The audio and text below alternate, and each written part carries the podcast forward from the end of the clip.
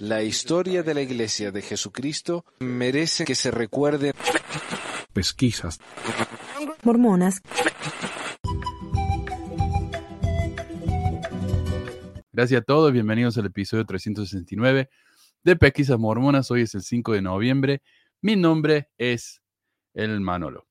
Em, quiero agradecer a todos los que apoyan el programa, quienes consistentemente mandan sus superchats aquí en el programa, a quienes se suscriben en Patreon.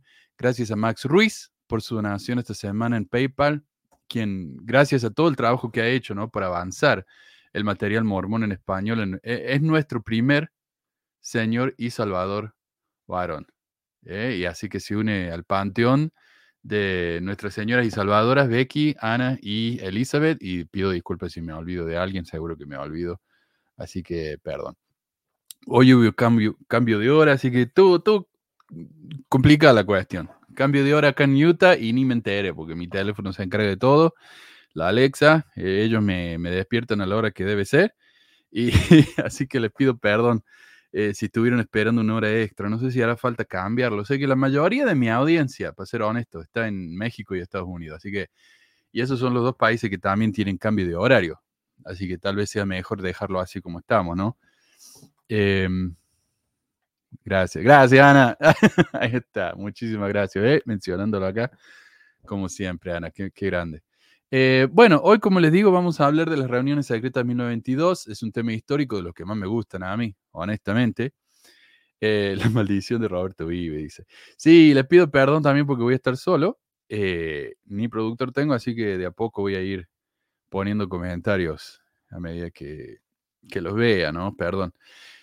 pero es unos temas que me encantan a mí. La historia me fascina y este tema es interesantísimo porque muestra cómo la iglesia ha estado tratando de esconder los problemas eh, con su historia desde hace siempre, desde hace siempre, desde siempre. Grande, Soledad, gracias. Me espera hace una hora, dice, perdón.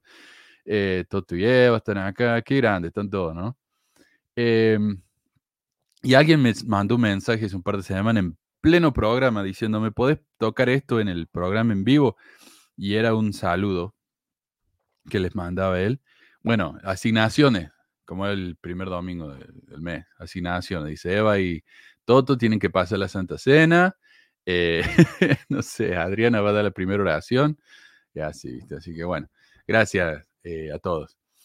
Eh, pero antes quiero hablar un poquito acerca de las noticias, porque resulta que esta semana, escuchando el podcast este, esta semana en Mormones, This Week in Mormons, hablaban de cómo la hermana Irene falleció.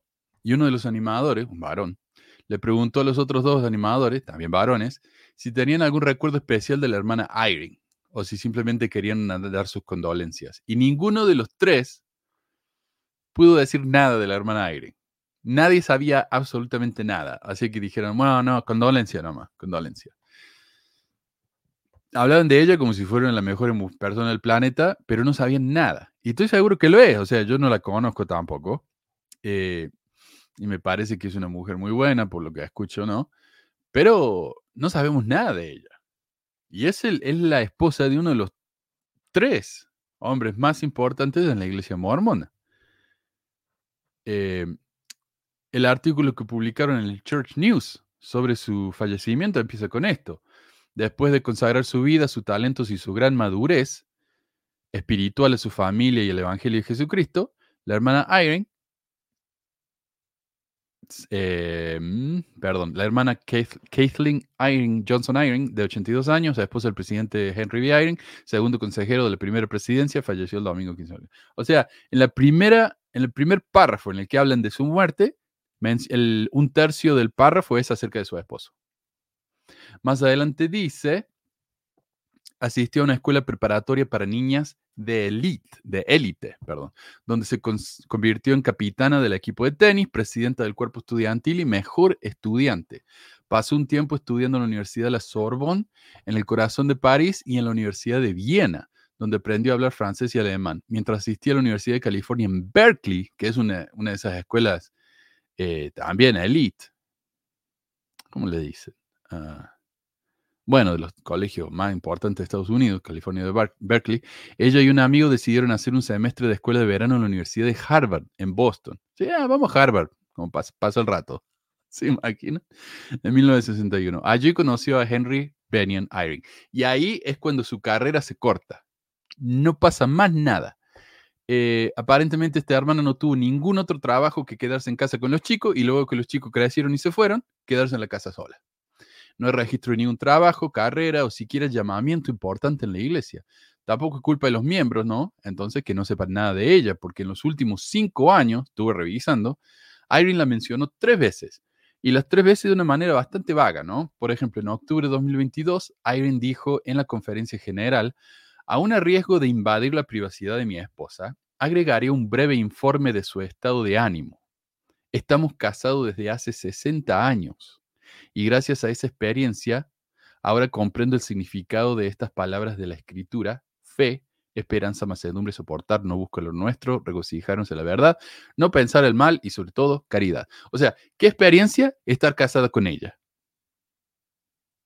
Fin. Eso es todo lo que nos dice.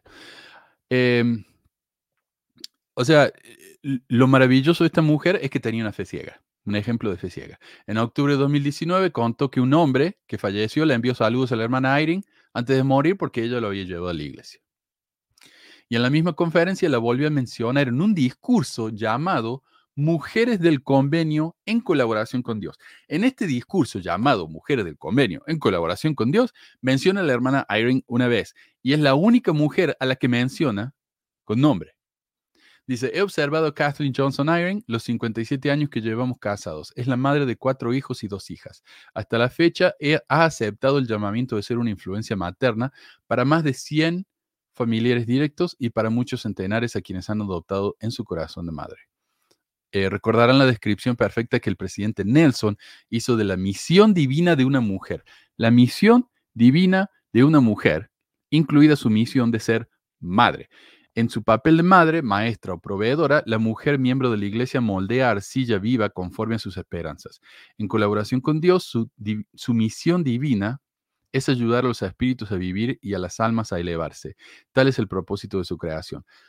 Tal es el propósito de su creación. Y hace poco puse en TikTok un video, una compilación de videos de los líderes diciendo que el lugar de la mujer es en el hogar, limpiando los platos y ah, criando los hijos y me decían, bueno, pero eso es una opción. Nadie te pone una pistola en la cabeza para que vayan y hagan eso. Te están diciendo acá que el propósito de la creación de la mujer, ¿para qué fue hecha la mujer? Para cuidar hijos. Acá está. Del 2000, ¿de qué es esto? ¿19? O sea, esto no es de los años 70, 60. Esto es de hace dos años, tres, cuatro, años, perdón. Em, entonces, no me digan que no. De hecho, su esposa Kathleen es la única mujer mencionada, como digo, en el discurso. De nuevo, se llama Mujeres del Convenio, pero Nelson es mencionado cuatro veces. A ver. Está bien, esa es la noticia. Así que condolencia a la familia eh, Sería difícil si esta mujer realmente se dedicó tanto su vida a los hijos. Debe ser durísimo, ¿no? Que haya muerto. Así que yo sé lo que es, que es perder una madre. Así que condolencia a esa gente. Pero pónganse la espina y reconozcan a esta mujer un poco más. O sea, gracias a ella, el tipo este puede ir y viajar por el mundo haciendo su llamamiento de apóstol, ¿no? Eh, bueno, una nueva presentación de una demanda contra Tim Ballard y Operación, Operation Underground Railroad contiene una afirmación asombrosa sobre un líder de alto rango de la Iglesia de Jesucristo de los Santos Últimos Días, dice el Salt Tribune. Alega que el fiscal del condado de Davis, Troy Rawlings, dijo a los abogados de OUR que tenía evidencia de que el apóstol principal, M. Russell Ballard, apóstol principal, ¿por qué? Porque es el presidente del quórum de los doce. Es el apóstol más alto que hay. Y otras autoridades de la iglesia habían proporcionado los registros de diezmos de la fe a OUR para ayudar a la organización sin fines de lucro contra el tráfico sexual a, a llegarse a grandes donantes o congregaciones ricas de santo los últimos días. Entonces, ¿de qué estamos hablando? El Elder Ballard tiene los, los, ah, información de todos los diezmos, más vale, de, la gente de todo el mundo, le da esa información de los diezmos que supuestamente es confidencial, se la da a OUR para que ellos vean quiénes son los donantes de diezmos más grandes y puedan ir y pedirles dinero para que apoyen a OUR. Y, y sabemos ahora que Ballard, el viejito este, era socio de Tim Ballard Así que obviamente esto lo benefició económic- económicamente a él. Pero Manuel, ¿qué tiene que ver Tim Ballard con los mormones? Estamos hablando de cualquier cosa. No, no me voy a olvidar nunca eso, lo siento. E- Es una espina que nunca se va a ir. La fe con sede en Utah se negó a comentar sobre la presentación judicial, obviamente, y en cambio señaló su manual general que enfatiza la naturaleza confidencial de dichos registros. Básicamente la iglesia dijo, no tenemos comentario, pero por favor vayan a leer el manual en el que contradecimos lo que acabamos de hacer. Rawlings alegó que el yerno del elder M. Russell Ballard está involucrado en la inversión del dinero de OUR y se lee en la demanda y el elder Ballard y o su familia se están beneficiando de las inversiones. Ahí está, eso es lo que tiene que ver Tim Ballard y la película Sound of Freedom con la iglesia, ¿ok? Eh, quiero agradecerle a Grisel por su super chat. Muchísim- muchísimas gracias, Grisel. Em, sí, todavía haciendo tranza. Hay, dice, hay ba- barrios donde las jóvenes pasan la Santa Cena. Eso yo no sabía. ¿Eh, eh, ¿Es joda?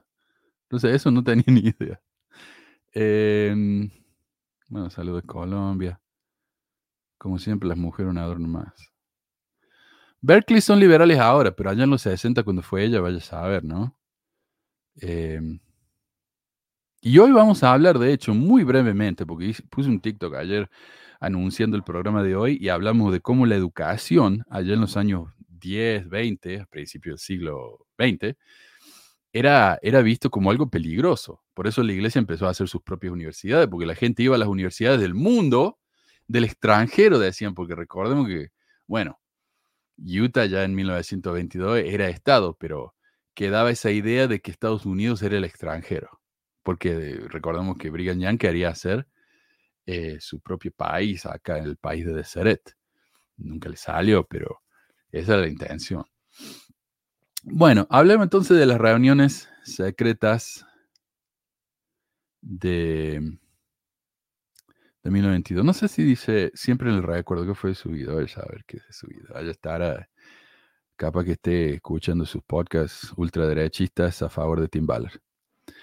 Eh, dice, yo también he visto mujeres pasando la Santa Cena en algunos barrios. Qué interesante, ¿ah? Mándenme información, porfa, si las tienen. Yo la verdad que no tenía ni idea de esto. Y no se puede. O sea, esto es una de las responsabilidades de los, de los eh, diáconos, ¿no? Los diáconos, parece. No sé, ya ni me acuerdo. Eh, los diáconos son los que pasan, los maestros los que la preparan y los presbíteros los que la bendicen, me parece que es así. Bueno, las reuniones secretas de los mormones de 1922. Este texto, eh, para aclarar, viene de una tesis para una maestría en historia de la, de la Universidad de Nevada, de Nevada Reno, eh, de una tal Shannon Caldwell Montes. Eh, bien. ¿Y de qué se trata? Este es un resumen breve del ensayo. B.H. Roberts presentó información a los líderes de la Iglesia de Jesucristo de los Santos de los Últimos Días en enero de 1922 que desafiaba fundamentalmente toda la premisa de sus creencias religiosas. Una nueva investigación muestra que además del liderazgo de la Iglesia, esta información también se presentó durante los siguientes meses a un grupo selecto de hombres y mujeres mormones altamente educados fuera de la jerarquía de la eh, Iglesia. Este grupo representaba muchos aspectos de las creencias mormonas, diferentes áreas de especialización y distintos enfoques para abordar información desafiante. Ya no está, eh, hoy no está Adriana, pero seguro que me mandaba mensaje diciéndome, no están los números ahí abajo, así que tiene razón, siempre me olvido. Ahí está, ahí están los números si quieren mandar mensaje, lo que sea. Entonces, B.H. Robert encontró información que para él era alarmante era peligrosa para la iglesia. Se la presentó a la primera presidencia y la primera presidencia dijo, eh. La información que Robert presentó tanto a los líderes como a este grupo de intelectuales mormones permaneció oculta, negada e ignorada, pero no olvidada, durante más de 60 años. Eh, fue descubierto y publicado como estudios del libro de Mormón en 1985. Esta no es la etapa original, esta es la segunda edición de, eh, la, original la publicó en la Universidad de Illinois, me parece, y la segunda edición la publicó Signature Books aquí en Salt Lake City. Eh, Docenas de personas conocían la información contenida en los estudios de Roberts que, y que incluso cuando estaban ocultas y no abordadas tuvieron un gran impacto en la cultura y las creencias mormonas. Y yo digo, si la iglesia se hubiera puesto las pilas en esa época y hubieran decidido realmente investigar este tema, analizarlo y ser honestos, habrían terminado como la, como la reorganizada, ¿no? La comunidad de Cristo, que usan el libro de Mormón como un texto inspirador, pero saben que no es un libro de historia americana, ¿no? Como libro de poema, algo así. Eh, pero no pudieron. Entonces hoy tienen que contratar y gastar millones de dólares todos los años para pagarle a los, a los apologistas para que pongan curita en todos los cortes que está recibiendo la iglesia por todos estos problemas del pasado. Cuando se publicaron los artículos de B.H. Roberts en 1985, surgió un debate sobre si B.H. Roberts había perdido su fe en el texto fundacional de la Iglesia. Rara vez se revela el hecho de que en enero de 1922 se llevaron a cabo reuniones para discutir sus artículos con todos los principales dirigentes de la Iglesia de Jesucristo de los últimos días, y el hecho de que Roberts llevara a cabo reuniones con alguien ajeno al liderazgo de la Iglesia no había sido descubierto ni discutido, porque como vamos a ver, hubieron dos reuniones o dos series de reuniones. Una con los líderes de la iglesia y una con eruditos, mundanos, digamos. Eh, y estas son las reuniones que vamos a hablar, la de 1922. Eh, se llevaron a cabo una serie de reuniones en la residencia de James y Alice Moyle en abril, mayo y junio de 1922. Los participantes eran los mormones más fieles y con mayor educación de Utah, con especial experiencia científica e intelectual. Y eso es un problema porque, como yo lo escuché eh, y me gustó la, el análisis ese, decían, por ejemplo, si, si yo soy un profesor de, qué sé yo, de lingüística, me voy a dar cuenta que la lingüística del libro de Mormon no tiene ningún sentido. Supuestamente, un grupo de, de hebreos llega a América y en menos de mil años el lenguaje desaparece completamente.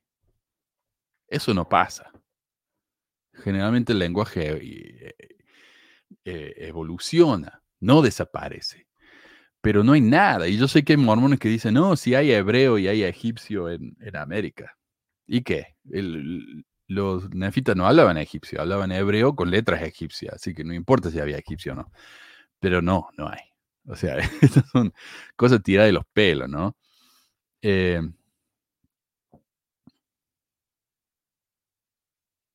¿Qué? No entendí ese comentario. Eh, claro, quedaría algo, pero no quedó nada. Pero ellos dicen que sí. Em, otro problema de lingüística. Eh, según Nefi, según Nefi, ellos utilizaban el lenguaje eh, este, el egipcio reformado, que era, como ya dijimos, hebreo con letras o jeroglíficos egipcios, porque era más resumido, era como, era como, por ejemplo, si ahora en vez de escribir con palabras, letra, palabras normales, uso shorthand. ¿Qué sería eso? Eh, esas abreviaciones, taquigrafías, ¿no? Que todavía sería español, pero con letras diferentes, pero significa lo mismo. Bueno, ellos decían que eso era el egipcio reformado. ¿Por qué necesitaban espacio en las planchas? Porque no tenían mucho oro, mucho espacio en las planchas para escribir y era difícil. Entonces, ¿para qué escriben tantos y aconteció y tanta repetición y tanto quiasmo? Yo algún día me voy a poner las pilas. Eh, voy a agarrar un, un capítulo del libro de Mormon y escribirlo en, normal, el lenguaje normal, van a ver que ese capítulo de, qué sé yo, dos páginas, se va a resumir a media página. O sea, la lingüística en ese sentido, de nuevo, no tiene sentido. Eh, entonces, un lingüista va a leer el libro de Mormon y se va a dar cuenta que la lingüística del libro de Mormon es absurda. Pero tal vez, como Mormon fiel, voy a decir, está bien, la lingüística está mal, pero todo lo demás en el libro de Mormon es verdad. Ok. Ahora, yo soy un arqueólogo y puedo decir, ¿saben que la arqueología del libro Mormón mucho sentido no tiene? Tal vez es algo que todavía no entendemos, pero todo lo demás sí tiene sentido. Ok. Y yo soy un, qué sé yo, un historiador. Y digo, bueno, hay cosas que no encajan muy bien en la historia con el libro de Mormon, pero todo lo demás está bien. Entonces, ignoramos todo lo que está fuera de nuestra eh, experiencia, de nuestro eh, conocimiento principal. El problema es que cuando pones a muchos expertos, como hizo Roberts acá, y se juntan entre todos, entonces vas a encontrar que los lingüistas no van a entender, no van a decir que no hay sentido en la lingüista. Los historiadores van a decir que no hay sentido en la historia. Los arqueólogos van a decir que no, no tiene sentido en la arqueología. Se lo vas a poner a todos juntos. ¿Qué vas a lograr con eso? Vas a lograr que se convenzan entre ellos de que el libro de Mormón es falso. O sea, obviamente. Eh, entonces, yo creo que él tuvo buenas intenciones, pero le debe haber salido el tiro por la culata, ¿no? Lejos de ser un tema de, de, interés benigno, las ideas contenidas en sus artículos se consideraban explosivas y potencialmente peligrosas para la fe, los artículos que escribió eh, Mr. Roberts. Las reuniones fueron un esfuerzo por mantener a raya esas dudas y producir respuestas. Sería como una reunión eh, de los proto eh, central de las escrituras, ¿no? Se juntan entre todos. ¿Qué podemos, qué podemos decir para justificar este desastre del, de la historia? a ver qué hacemos. Y eh, un comité, ¿no? Y salen con esa respuesta idiota que tienen y con esos videos que están rebuscadísimos, tiro de los pelos. Muy triste.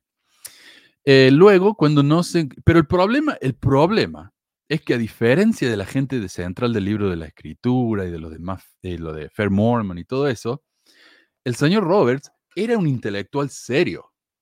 Él era un hombre que realmente quería encontrar sentido al libro de Mormon. Los de Fair Mormon, los de Central, no. Ellos quieren ponerle curita para que la gente no se vaya tan rápido. Para que la gente se distraiga, diga, ah, hay respuesta, ok, no la vamos a leer porque no hace falta, pero ya está, alguien lo pensó, entonces podemos creer que la iglesia es verdadera, sigamos adelante. Pero Roberts no, Roberts quería yo creo que era porque él mismo se daba cuenta, era un intelectual honesto y él mismo se daba cuenta que esas explicaciones no convencían a nadie. Y ya vamos a ver más adelante el tipo de cosas que dijo él, que me parece que es de una honestidad intelectual que hoy la iglesia realmente necesita. Y por eso tanto intelectuales mormones, ex mormones y gente que realmente le interesa la historia, lo adoran al tipo este, a B.H. Roberts. Eh, Luego, cuando no se encontraron respuestas listas que no requirieran un replanteamiento de toda la fe, se hicieron esfuerzos para mantener esa información fuera del ojo público y apuntar los puntos débiles sin reconocernos plenamente. Entonces, ¿qué hacemos cuando no tenemos respuestas? Lo ignoremos, lo escondamos, que nadie se entera. Eh, los artículos, los documentos, dice, los documentos, los estudios de B.H. Roberts. Hay tres grupos de documentos que él preparó. Claro, acá dice John así. Eh, Thomas. Pues hasta Newton quería darle sentido a la Biblia y a la alquimia. Hasta los hombres más inteligentes se dejan llevar por las ideas de su época. Y tenemos, por ejemplo, eh, una de mis series del libro favorito, que es de la de Sherlock Holmes. Eh, Sherlock Holmes es una novela, son, son novelas y bueno, cuentos cortos, muy interesantes, que utilizan la lógica de una manera eh, realmente ejemplar. Y sin embargo, pucha, ahora me estoy olvidando, lo tengo ahí en los libros. ¿Cómo se llamaba el tipo este? Eh, Sir algo. Eh, él creía en los mediums. Entonces tenemos a alguien que era, era una persona que realmente podía pensar de manera muy lógica Arthur Conan Doyle, ahí está, Arthur Conan Doyle, gracias.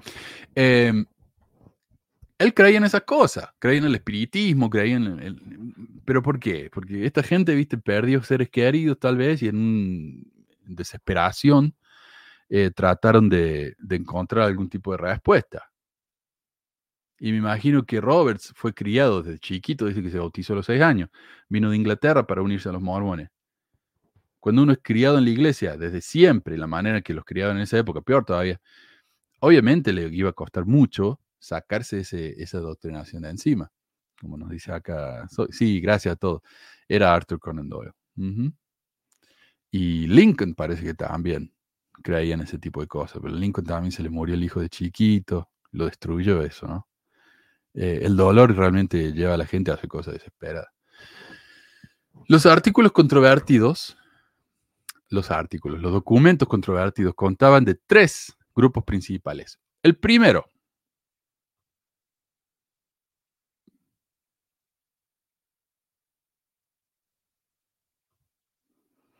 ¿Qué dice? Dice Mónica. Manuel, si tú con toda la tecnología y con todo tu conocimiento y experiencia por tu edad, si con todo eso puedes escribir un libro semejante al libro de Mormón en la misma cantidad de tiempo que el profeta José Smith lo hizo, entonces cuando lo hagas yo dudaré que el libro de Mormón es falso. O sea que estás segura que el libro de Mormón es falso. Está bien. Entonces no hace falta discutir más nada. Gracias. Eh, el primero era, se llamaba Dificultades del libro de Mormón, un estudio era un, documento de 11 páginas mecanografiadas y analizaba cuestiones relacionadas con dificultades científicas externas. Por ejemplo, eh, los problemas externos incluían la inviabilidad perdón, de, la de la proliferación de lenguas nativas americanas a partir de una fuente única. Como ya dijimos, eh, no, Mónica, no va así nada. Yo tengo como dos programas de una hora o dos horas hablando justamente de por qué el libro de Mormon no es muy impresionante. O sea, yo tengo un trabajo, no estoy al pedo como estaba José de mí, que no hacía nada. El tipo se la pasaba estafando a gente con, con los tesoros escondidos. Si yo tuviera el tiempo, lo escribiría. Pero no es tan difícil escribir un libro. El libro ese, a vos te dijeron, Mónica, que el libro este es muy, muy profundo, muy hermoso. Pero analízalo. El libro es una mierda. El libro, el libro está mal escrito, repetitivo, es, eh, es simplista, como el mismo Robert lo dice, ya lo vamos a llegar a esa parte. Pero yo no tengo 11 eh, años, así que vos no me vas a venir a mí a decirme lo que tengo que hacer. No, está tratando de... Eh, te, a dare you, ¿cómo se dice? Te reto a que hagas esto. Mónica, con todo respeto, pip, ok. Eh, los problemas externos incluyen la inviabilidad, como decía, o sea, es imposible que el lenguaje de los hebreos haya evolucionado en mil años a los lenguajes de los nativos americanos. No tienen absolutamente ninguna relación. Imposible, mil años no es nada. O sea, hace mil años, eh, hace 500 años, eh, el español era el, el español del Cervantes, que es difícil de entender, pero es español. Hace dos mil años teníamos el latín, que tiene muchísima relación con el español. Entonces, ¿cómo puede ser que en mil años haya pasado de un lenguaje que es más o menos reciente a algo que no tiene absolutamente nada que ver? ¿No? Em, Mónica, demuestra, yo lo estoy leyendo por encima. Yo lo leí 12 veces y, y, de hecho lo estudié, lo analicé, escribí libros sobre el libro. Así que lo siento, Mónica tus desafíos no me, no me dicen nada. Eh, anda a ver los videos que ya hice, que ya te dije que no voy a desviar el programa de hoy por vos, eh, pero ya hice videos sobre eso, anda a míralo y después vuelve, ¿ok? Y cuando vuelvas y después que lo hayas leído, vení y debatimos el tema, si te parece. Estaré buenísimo. Bueno, em, falta de pruebas arqueológicas que respalden anacronismos como caballos y otras plantas y animales domésticos carros, acero y seda, desconocidos en América antes del contacto europeo, pero mencionados en el libro de Mormón. Y es el problema también, que José Smith mencionaba cosas que él conocía, pero no mencionaba cosas que no se daba cuenta que eran típicas de América. El libro de Mormón no menciona las papas en una sola vez, no menciona el maíz, no menciona el tabaco, cosas que eran puramente americanas pero sí menciona cosas que eran de, Europa, porque él las conocía en su época y no se dio cuenta que esas cosas no siempre estuvieron en América. Él no tenía ni idea. Eh, muchas cosas también las copiaba de la Biblia. En la Biblia existían porque la Biblia pasó allá en, en el Medio Oriente, pero no en América. Bueno, otras cosas. Evidencia arqueológica que entraba en conflicto con la narrativa del libro de Mormón, como evidencias de las personas que emigraron de Asia y las poblaciones eran más antiguas y menos cristianas de lo que permite el libro de Mormón. Porque hoy, eh, porque hoy, perdón, mi hijo me distrajo ahí con un mensaje. ¿De qué estábamos hablando?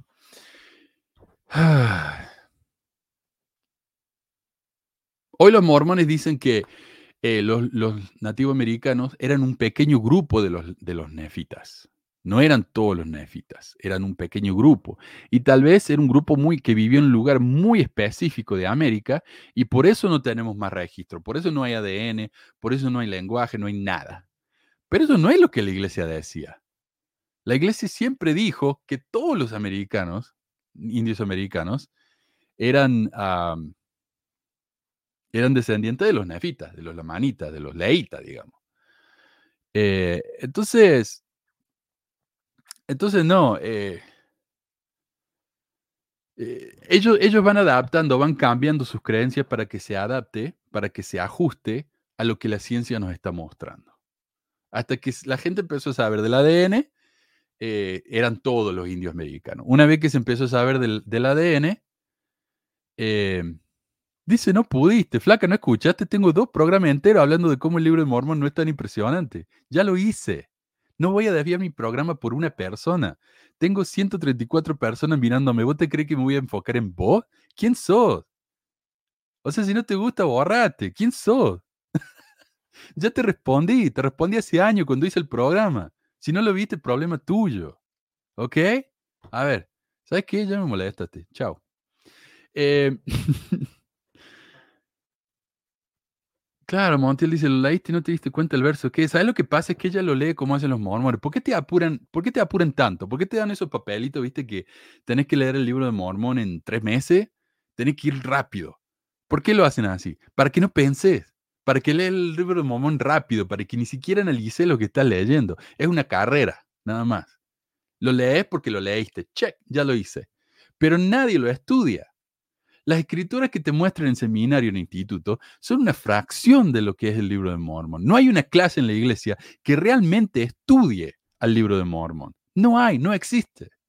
Existen clases de resúmenes de las partes que más nos gustan, las partes que más nos convienen. Punto. Entonces, ¿sabes qué, Mónica? Eh, o como te llame, eh, anda, estudialo. Primero, estudialo el tiempo en el que el, el yo sé que a los mormones les gusta decir, lo escribió en 60 días, porque claro, lo escribió un día acá, un día después, dos meses después, un día allá, pero el tipo desde chiquito venía pensando en el libro de Mormon. Su mamá en su autobiografía dijo, José desde chiquito nos contaba historia de los indios americanos y era tan realista como si nosotros estuviéramos ahí. El tipo vino practicando cómo escribir el mormón desde siempre. Y como dice acá Mario, o dicen varios otros, la mitad del libro de Mormón es copia de la Biblia. ¿Querés que te escriba un libro así? Te lo escribo. Vos págame el tiempo que me voy a perder el trabajo, sí, porque yo no estoy al pedo como estaba José Smith. ¿Me entendés? ¿Ok, Mónica? ¿Estás tranquila ya? Por Dios. Em, hace mil años el castellano era del mío. Sí, claro, que de nuevo, dificilísimo entender, pero es castellano. Bueno, este documento de 11 páginas que escribió B.H. Roberts fue presentado a los funcionarios de la iglesia en enero de 1922. Estas reuniones no dieron como resultado las respuestas ni la atención que Roberts esperaba. Su decepción por los resultados de estas reuniones llevó a una segunda serie de reuniones llevada a cabo en la casa de James Moyle. Y esto es como un resumen, ¿no? Pero yo voy a explicar más bien. Mejor, perdón. Eh, tuvo dos reuniones, o dos grupos de reuniones, una con los apóstoles y una con eruditos del, mundo, digamos. Em, ah, sí, si me da una piedra mágica eso, hombre, te lo escribo en dos días. Eh, mira, vos me sigue desde el 2017 y todavía cree que el libro de Mono es verdadero. Qué triste, ¿no? Qué Hay gente que no, no hay, no hay con qué darle. Hay gente que quiere creer lo que quiere creer y por más que le muestre toda la evidencia, van a seguir creyendo cualquier estupidez. Sí, la, Biblia tampoco tiene muchas pruebas que digamos, la fe consiste en creer en aquello que uno ve. Consiste, perdón. Sí, exacto. La, Biblia, o sea, para creer la Biblia tiene que creer ciegamente, ignorar la historia. Honestamente, perdón si eso los ofende, pero hay que ignorar la historia. Hay tantas cosas de la Biblia que claramente no sucedieron, como el, censo, el censo en el que supuestamente los padres de José tuvieron que ir, de Jesús, perdón, eh, la matanza de los inocentes, eso nunca sucedió, eso nunca pasó, no hay registro de eso, imposible que haya pasado. Pero la gente quiere creer, ¿viste? Entonces, ¿qué le va a hacer? Em, entonces, esas reuniones en los de Moyo dieron lugar a otro eh, texto llamado Un estudio del libro de Mormon. Este es un documento mucho más grande, de 284 páginas, mecanografiadas que trataban de las dificultades internas y la crítica literaria. Em, este documento examinó la posibilidad de que José fuera en realidad el autor del texto fundamental y no el traductor de un registro antiguo, escrito por los antiguos mesoamericanos perdón, en planchas de oro, como afirmó Smith. Además de considerar la imaginación activa de Smith y su interés por los antiguos americanos. De nuevo, tenemos eh, registros de la mamá de José Smith, de que él venía inventando historias de indios desde chiquito. Y B.H. Roberts sabía eso. Entonces eso le, le, le, cayó mal. Le cayó mal. Dice, pucha, eh, tenemos evidencia de que José inventaba historias. ¿Cómo lo vamos a ignorar? De nuevo, era un hombre intelectualmente honesto. Eh, Robert citó posibles fuentes como la Biblia y View of the Hebrews, un libro popular y ampliamente distribuido, publicado en un condado adyacente al de Smith en 1823, siete años antes de que se publicara el libro de Mormon. Y ya, ya hablamos del View of the Hebrews. En el episodio 344, 344, en el que respondo al, al, Mormon Defender, que todavía estoy esperando que me acepte la invitación para venir al programa, me dijo, dale un, dame un mes, me dijo. Ya hacen como tres, cuatro meses. eh, ahí hablo bien de, de las similitudes entre el libro de Mormon y el View of the Hebrews. En este segundo documento, Roberts criticó las historias del libro de Mormon por ser demasiado milagrosas y los personajes por ser arquetípicos y demasiado simplistas. Los, personajes del libro de Mormon no tienen profundidad. Son como, ¿viste? Cuando corta un, muñequito de papel, así son. Son chatos, no tiene profundidad, no, tiene, eh, no tienen eh, características más que una característica. El capitán Moroni, valiente, Nefi, obediente. Y así, ¿viste? Son gente muy simplista. Y a Roberts, que era un tipo inteligente, se dio cuenta que eso no encajaba. No venía bien. Todo era muy milagroso. ¿Qué pasa, por ejemplo, cuando yo leía eh, El Señor de los Anillos? Yo estaba ya en la, universidad cuando leí El Señor de los Anillos, estudiando literatura. Y cada vez que hay un problema muy grande en El Señor de los Anillos que no saben cómo miércoles va a resolver, pasa algo que es básicamente un milagro. Eso en literatura se llama un deus ex machina, una resolución eh, que es como una resolución que viene de lo divino. Se soluciona solo, básicamente, el problema. Eh, y es decepcionante. A mí me decepciona la idea de eso. Digo, pucha, ¿y esto es todo lo que podía hacer el tipo este? no podía planear algo más interesante, una, una trama más, eh, no sé, compleja. No, vino un dragón y se lo llevó y se acabó. Le digo, pucha, qué, qué decepción. El libro Mormon está lleno de eso.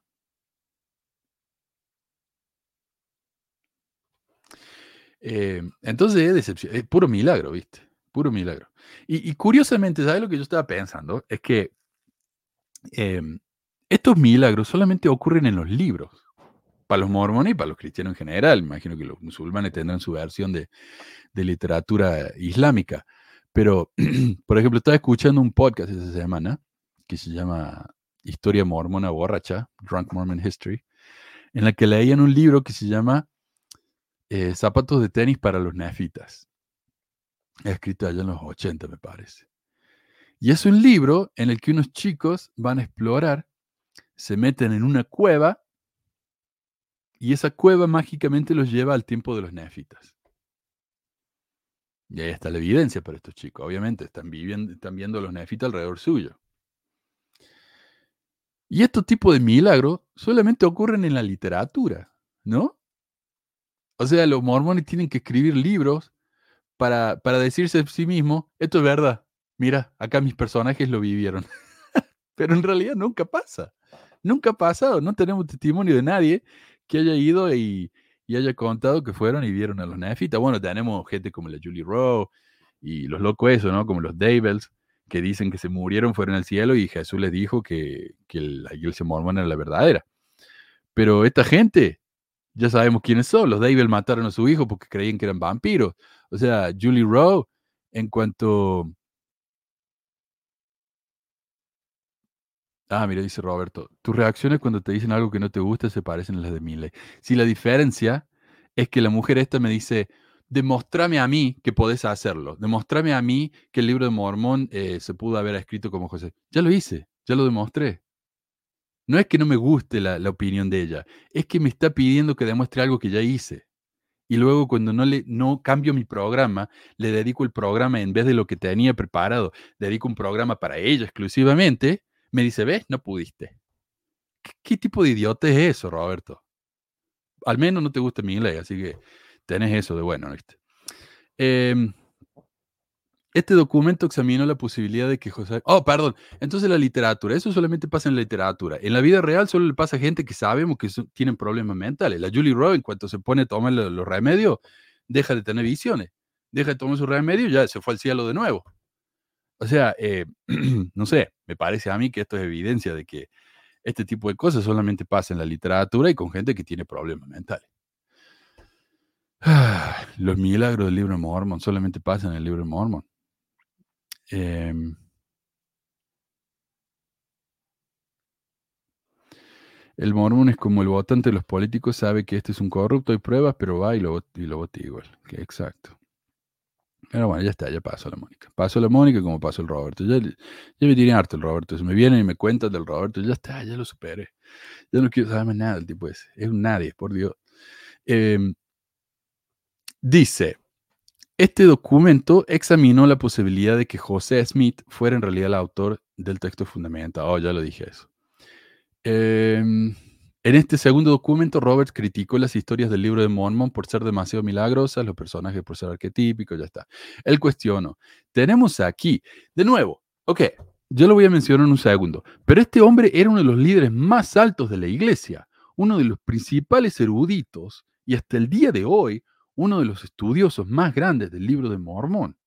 Este hombre, luego de estudiar el libro de Mormón, realmente estudiarlo, Mónica, dijo, ¿tenemos aquí un gran documento histórico o solo un cuento maravilloso, contado por una mente subdesarrollada que vive en un periodo y en un entorno donde lo milagroso de la historia, entre comillas, se acepta sin limitaciones y se supone que da cuenta de todas las inconsistencias y fallos que desafían la incredulidad humano en el humana en el pensamiento y en la filosofía fácil de que todo es posible para Dios?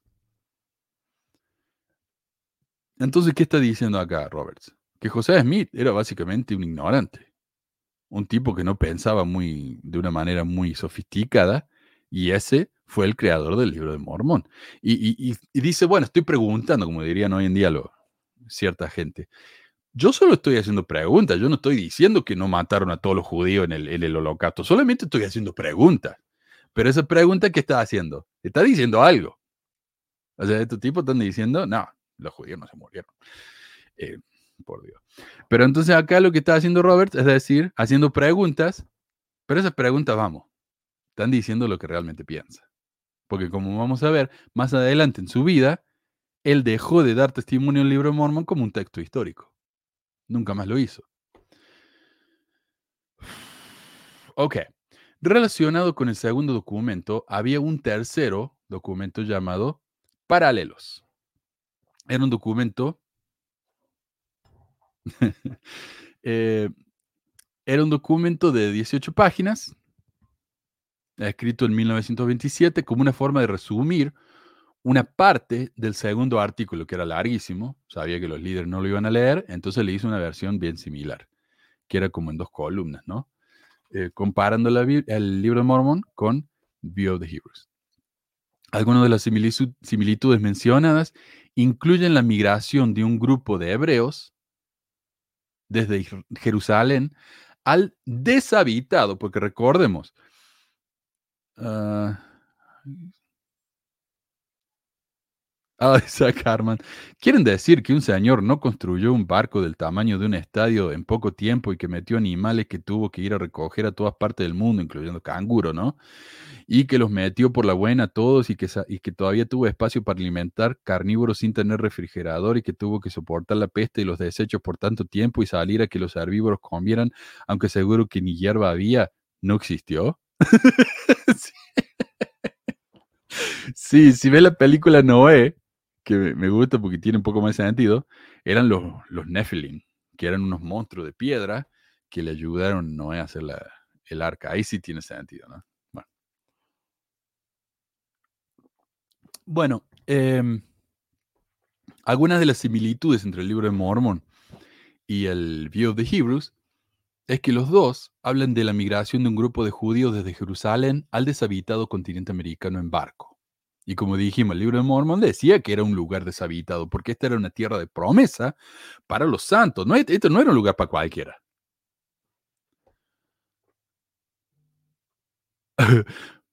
no porque tú seas no creyente debes burlarte de los creyentes que falta de empatía y respeto. Loco, este programa no es para vos, entonces, ¿qué haces acá? Nadie te obliga a mirar esto, loco. Chao, Bernardo. Bueno, eh, algunas de las similitudes mencionadas incluyen ah, que todos los nativos americanos, una división de esos pueblos en grupos civilizados e incivilizados. Claro, el View de Hebrews habla de eso. Em, claro, Bernardo es lo que dicen, está bien burlarse de los mormones, pero no se burlen de mis creencias. Eso es inaceptable. Anda, checa tu privilegio, Bernardo. Eh, y en el libro de Mormon, obviamente, se llaman nefitas y lamanitas. De nuevo, episodio 344, hablamos en detalle de eso. Profetas inspirados que enseñaban una religión monoteísta en ambos. Guerras entre los dos grupos que resultaron en la, en la aniquilación total de la parte civilizada, los nefitas, en el libro Mormon, y un libro enterrado que cuenta su historia escrita en, forma de jeroglíficos egipcios. Parte del estudio de B.H. Roberts circularon entre los estudiosos y se les pidió que las destruyeran y mantuvieran la boca cerrada.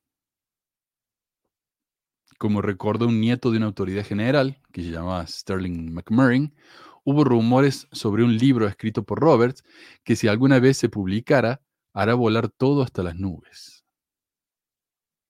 Y este Sterling McMurrin fue uno de los que ayudaron a, a desenterrar estas notas ¿no? de, los, de Roberts y lo publicaron en ese libro, que se publicó en 1985. Eh, los tres documentos encontraron vida nueva en la década de 1970 cuando el hijo, algo desilusionado de uno de los apóstoles que había asistido a las reuniones, Grant Ivings, y Ivings eh, asistió a las reuniones y era el primer consejero de la primera presidencia. Su hijo se fue de la iglesia y fue quien desenterró estos documentos y los publicó fue a buscar y encontró los documentos, bla, bla, bla. Y la familia Roberts finalmente se lo entregó y dijo, está bien, lo puedes publicar. La iglesia no quería saber nada con esto. La iglesia quería que permanecieran enterrados y escondidos para siempre. Este tipo de resoluciones son llamados Deus Ex Machina, ocurre demasiado en la ficción, jamás en la vida real. Por eso el libro de Mormón es obviamente un trabajo de ficción y uno muy malo. Es un muy mal libro, en serio, muy mal libro. Eh, un amigo de Uruguay el otro día puso algo en Facebook agradeciendo que Dios escuchó sus oraciones porque había sequía mandando una lluvia torrencial que le quitó a muchos la casa. Uh, yo lo que escuché una vez en el almuerzo, ahí en el, en el, trabajo, es de una mujer que decía, hoy estaba en el, y ya lo conté me parece, estaba en la, en la ruta, en el freeway, y un camión, una camioneta, perdón, eh, perdió control y casi me choca. Me pasó como por dos pulgadas. Casi me choca y chocó el auto del lado. Y una de las maestras dice, ay, qué, qué tiernas misericordias del Señor. Digo, no para el tipo que, que, que el camión lo chocó. para ese tipo no hay una misericordia tierna, que seguro que era que, eh, católico. Por eso Dios permitió que... No, qué, qué bárbaro si hay evidencia de un diluvio universal. Bueno, dale, Bernardo, vos decite esas cosas que te van a ayudar a dormir a la noche. Nosotros vamos a seguir viviendo en el mundo real. Un factor importante en estos documentos, acá está, eh, fue que B.H. Roberts, durante más de 50 años, desde su nombramiento en 1888 hasta su muerte en 1933, mira qué joven que murió, estuvo en la cima de la jerarquía mormona y su más abierto defensor, no un crítico, nunca fue un crítico. Eh, estos documentos no fueron creados para destruir a la iglesia, sino para evitar su destrucción, para estar preparados para cualquier argumento que pudiera amenazar las afirmaciones de verdad. Como diría hoy en día, no sé si fue Ballard, uno de esos, eh, hay que inocular a la juventud, enseñarles que este tipo de eh, cosas existe y prepararlos para que cuando vayan a la misión y se encuentren con estos datos, no los choque, no los confunda. Entonces sí, ah,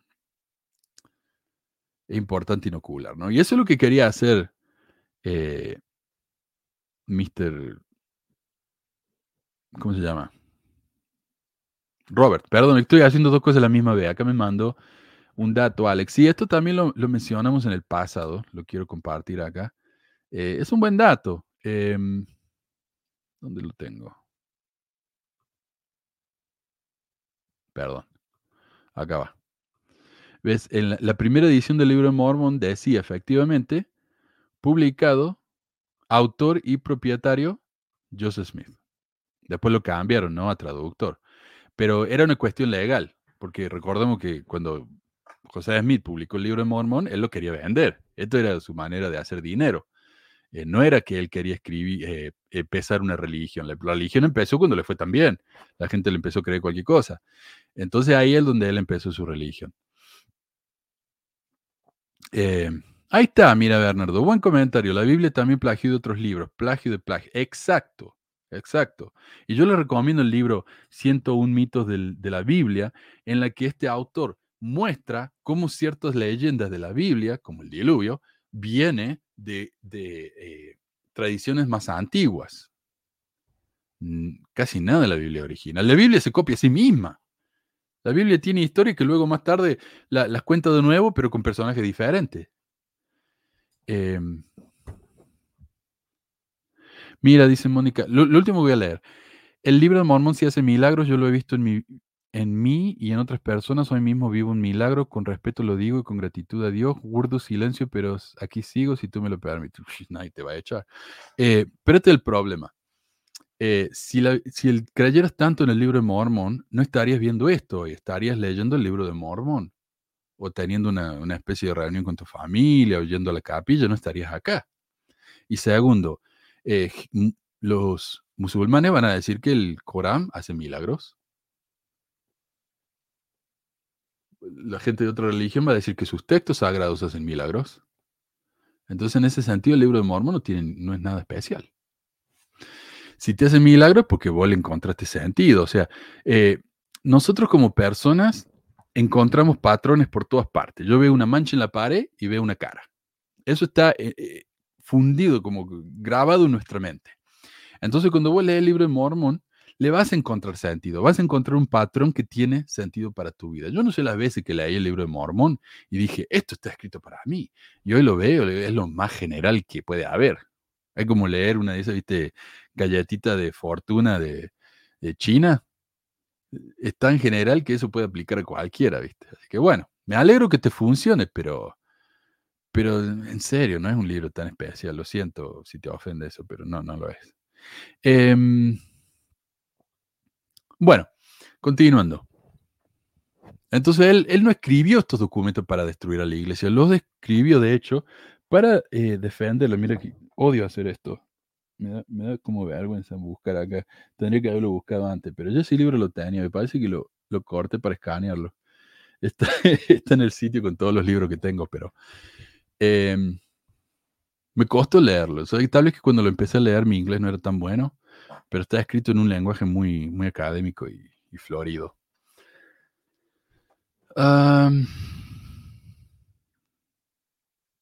Pero también estos documentos mostraron cuán tenues y problemáticas eran las afirmaciones de verdad, siendo capaces de socavar todo el movimiento.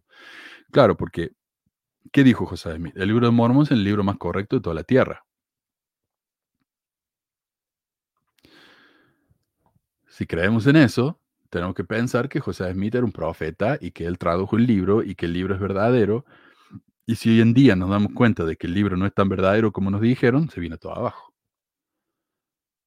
Por eso para, para eh, Roberts esto era tan importante, Esto era algo increíblemente importante. Eh, y los apóstoles no lo vieron, como vamos a ver. Eh, cuando, cuando más adelante se supo que Roberts estaba haciendo esto, me llegaron tus memes, Alex, ya lo vamos a compartir. Muchísimas gracias. Em, la, iglesia, la iglesia dijo, no, no es que él estuviera haciendo preguntas en serio como para criticar a la iglesia, o no es que él estaba dudando, no, él estaba actuando como un abogado del diablo, con argumentos que él rechazaba, pero que dijo, esto puede ser problemático para otras personas, entonces hablemos de esto. La credibilidad de Roberts hacía que los documentos fueran peligrosos si se podía demostrar que Roberts u otros funcionarios de la iglesia que encontraron la información tenían dudas sobre la historicidad del libro de Mormón. Imagínate, uno de los líderes más altos de la iglesia está dudando del libro de Mormón porque lo está leyendo. Peligroso, ¿no? El hecho de que otros funcionarios de la iglesia conocieran los documentos y lo que contenían ha sido información cuidadosamente guardada como una forma de proteger y distanciar a la organización del conocimiento de su trabajo. Entonces, de nuevo, ¿qué hizo la iglesia con el estudio de Roberts? Lo escondió. Porque es lo, mejor que podían hacer. Porque no tenían respuesta. Eh, a ver, quiero leer algunos comentarios que me estoy atrasando. Dice Pablo, como siempre escondiendo la verdad con mentira clásica de los mormones. Eh, Eric dice, rebatir al Mormón Defender no es difícil, yo también me creía recontra preparado, también serví misión en Lima, Perú, 1984, y no soy mente cerrada ni tarco, no es tan difícil.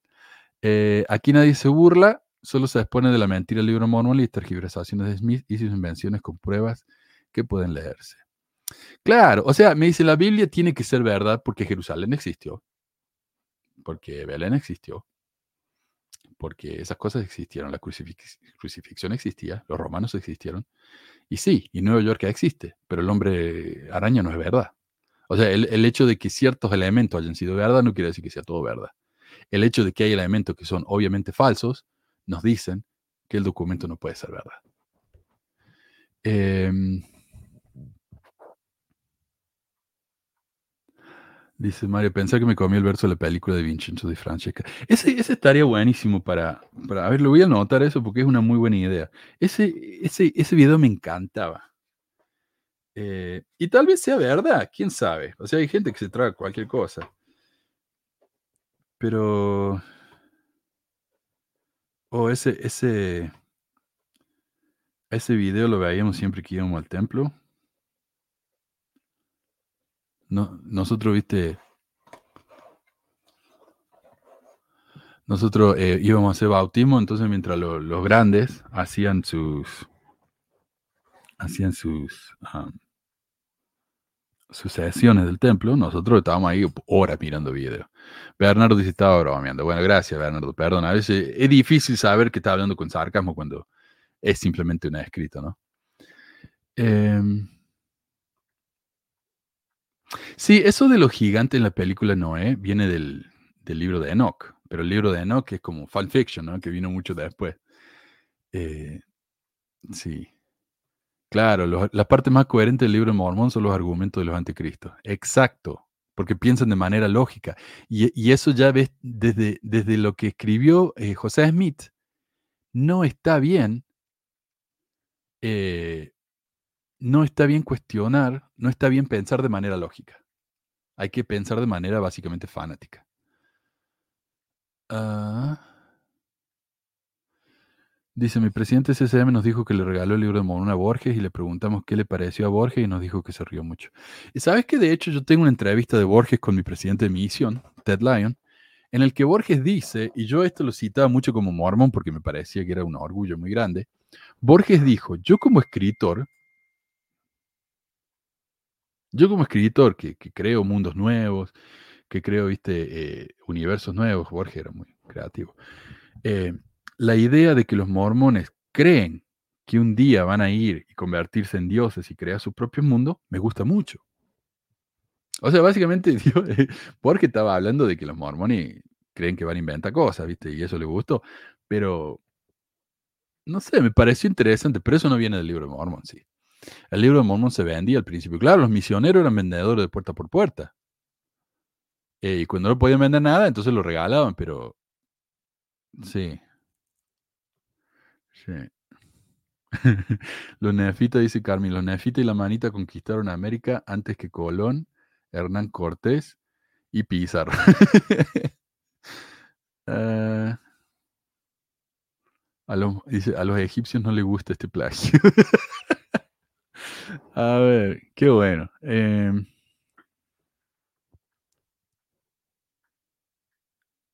gracias a los historiadores comulgados. Dice, gracias a los historiadores comulgados y a las ramas desprendidas de Brigham Young, hoy sabemos que hoy sabemos más que un miembro activo común de la rama de Pepito. Sí, sí, sí. Em, muy pocas cosas sabe esta gente, porque de nuevo, una vez que empiezan a aprender, se van. Ah, mira, esto de ver caras en todos lados se llama pareidolia. Gracias. Eh, de las historias de los sumerios y babilonios se transfirieron a la Biblia hebrea. Y recordemos que lo, el, Pentateuco eh, hebreo era muy diferente, el dios ese era muy diferente al dios cristiano. Es decir, tenemos dos dioses completamente diferentes. Tenemos un dios que era eh, muy, muy gruñón, se enojaba por cualquier gilada y mataba a todo el mundo, y luego tenemos un dios muy amoroso. Estos son claramente dos dioses diferentes. Eh, y la idea de que había un demonio, eso no viene de los judíos, eso viene de los... Eh, ¿Cómo se llama? ¿Cuál es la religión que cree en Zaratustra? Bueno, ahí está. Eh, viene de eso, ¿no? Que eran, eran gente del, Medio Oriente, mucha gente de la India son de esa religión, que casi ha desaparecido, una lástima, porque es realmente una religión de las más inofensivas del mundo. Y sí, el libro de Mormón solo creen los mormones, obviamente. Eh, Fernando Conde Torrent tiene un libro de investigación 303, el año que se creó el cristianismo. Interesante. Me gusta eso, lo voy a anotar a ver qué onda. Como no escuché nada, voy a confiar en que es un libro confiable. a ver, Fernando Conde. Después me van a decir si el tipo cree en los extraterrestres o algo. Torrents. Eso me pasa muchas veces también libro. Gracias, muchas gracias. Em, y muchísimas gracias a Vanessa también por su donación. A Vanessa y a Ana, a las dos, muchísimas, muchísimas gracias. Gracias hermanos. Besitos y abrazos. Espero que lo hayan escuchado. A mí no me, no me anda el audio. Eh, y también a Carmelo, muchísimas gracias también. Eso era para los tres. ah, sí, dice. Alex dice, es como decir que el rey David existió porque en los cumpleaños se dice que él también cantaba la mañanita. Qué grande. Em, por eso Alex es Alex. Ah, ah, dice Schiffer, Spider-Man no es real. ah, qué triste, ¿no? Y darse cuenta que, que Papá Noel tampoco es real.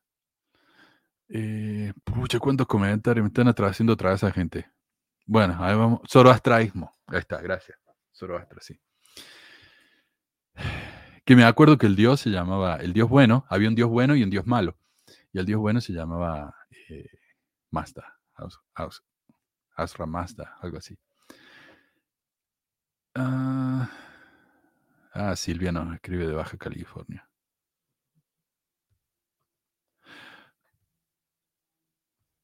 Ok, gracias. Entonces, eh, Robert fue uno de los siete presidentes de los 70, cuyas responsabilidades eran supervisar las misiones y la educación. Debido a los cambios en el liderazgo de la iglesia desde la época de Roberts, esa posición ya no existe. Y los 70, todavía considerados autoridades generales, no tienen la influencia que tenían en la época de Roberts.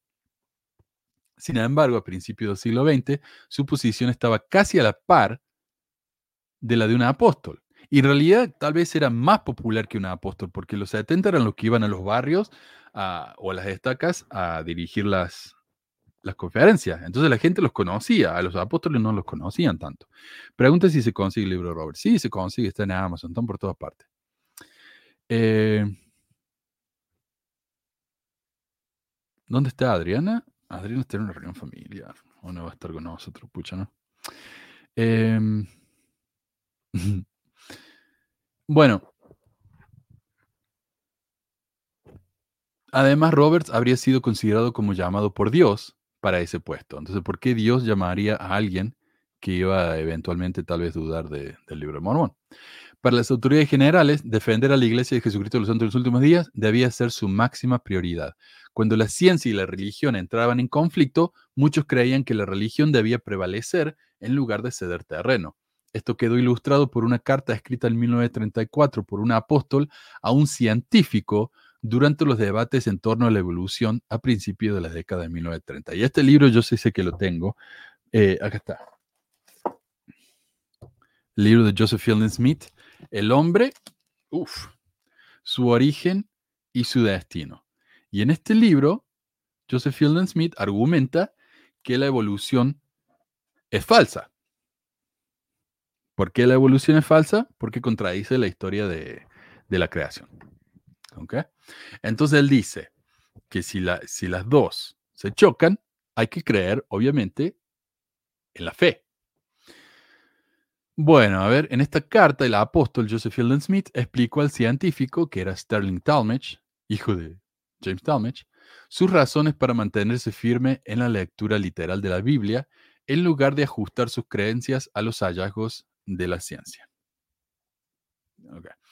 Y Talmage, eh, perdón, Joseph Fielding Smith dijo, no me he sentido obligado a aceptar las teorías que se basan en la investigación científica, sino que tengo el derecho divino de cuestionarlas. Sin embargo, tengo la obligación de aceptar la verdad revelada que viene a través de, las, de la apertura de los cielos de aquel que comprende todas las cosas.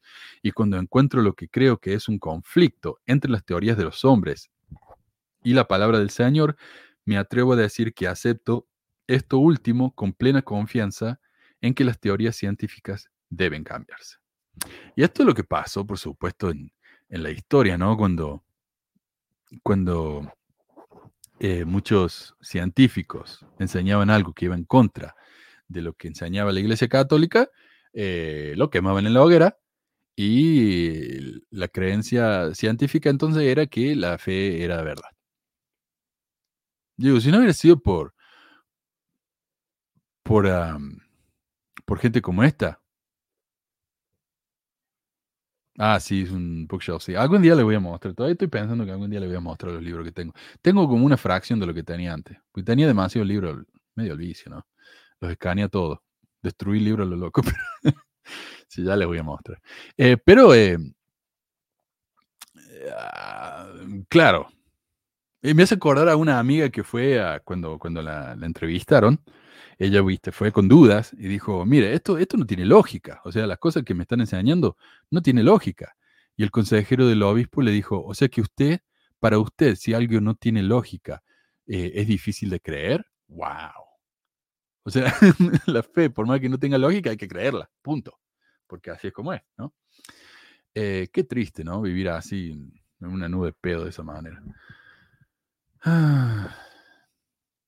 B.H. Robert fue el principal erudito y defensor de la iglesia en lo que respecta al libro de Mormon eh, y sigue siendo uno de los principales intelectuales del mormonismo. Robert tuvo varias oportunidades de salir en defensa eh, de la iglesia durante su vida. En 1907, a pesar de los relatos de que José Smith recibió el texto del libro de Mormón palabra por palabra directamente de Dios, Robert convenció a los hermanos, los hermanos en inglés se refiere a los... Eh... Gracias, Bernardo. Perdón por la confusión al principio. Realmente me, no entendí. Gracias, maestro. Eh... a, veces, a veces caigo por ese tipo de cosas. Perdón. Eh...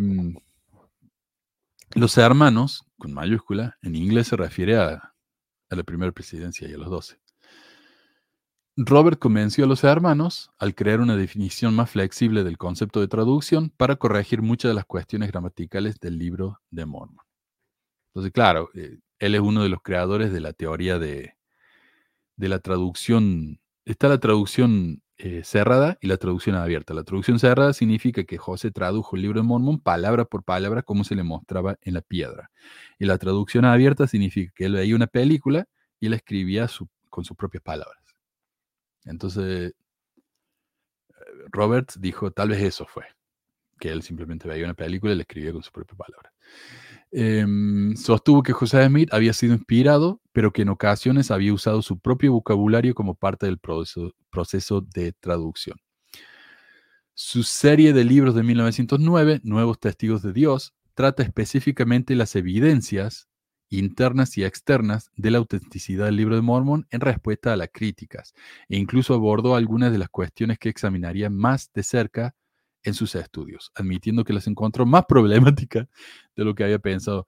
Claro, entonces él, escribió este libro, Nuevo Testigo de Dios, que sería el libro de Mormón, obviamente, dando pruebas de que la cosa era verdad. Y sin embargo, después cuando se puso a estudiar más, dijo, a la flauta, mi explicación no es suficiente. Eh, el problema es más grande de lo que me había dado cuenta. Cuando el New York Times publicó un artículo en 1912 mostrando que los papiros egipcios que José Smith había pretendido traducir eran un texto funerario ordinario y no un texto escrito por el antiguo patriarca bíblico Abraham, Roberts publicó una defensa que tranquilizó a los lectores y los instó a abstener de emitir un juicio hasta que los originales pudieran ser estudiados. O sea, él, siempre estaba a la vanguardia ¿no? del, del apologismo. Eh, antes de la controversia de los estudios, Roberts era probablemente más conocido por escribir lo que sigue siendo la única historia importante de la iglesia, seis volúmenes titulados Historia completa de la iglesia. Bueno, la iglesia está tratando de arreglarlo hoy, eh, de poner like, creo que dice. Sí, pongan like, maestro. Eh, em, la iglesia hoy tiene su historia santos, pero vamos, no es una historia muy seria que digamos. Está escrita por gente que ni siquiera son historiadores.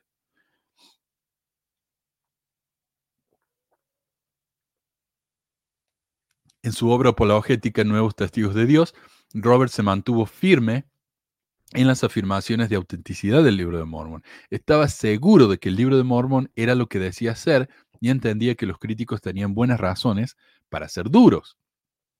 Él dijo, y me encantan estas afirmaciones de los líderes que son tan blanco y negro así, si se pudiera demostrar que el origen del libro de Mormón es distinto del establecido por José Smith, o sea, en, vez de traducirlo, tal vez lo escribió, si se pudiera demostrar que el libro en sí es diferente de lo que dice ser, entonces la Iglesia de Jesucristo de los Santos días y su mensaje y doctrinas deben caer.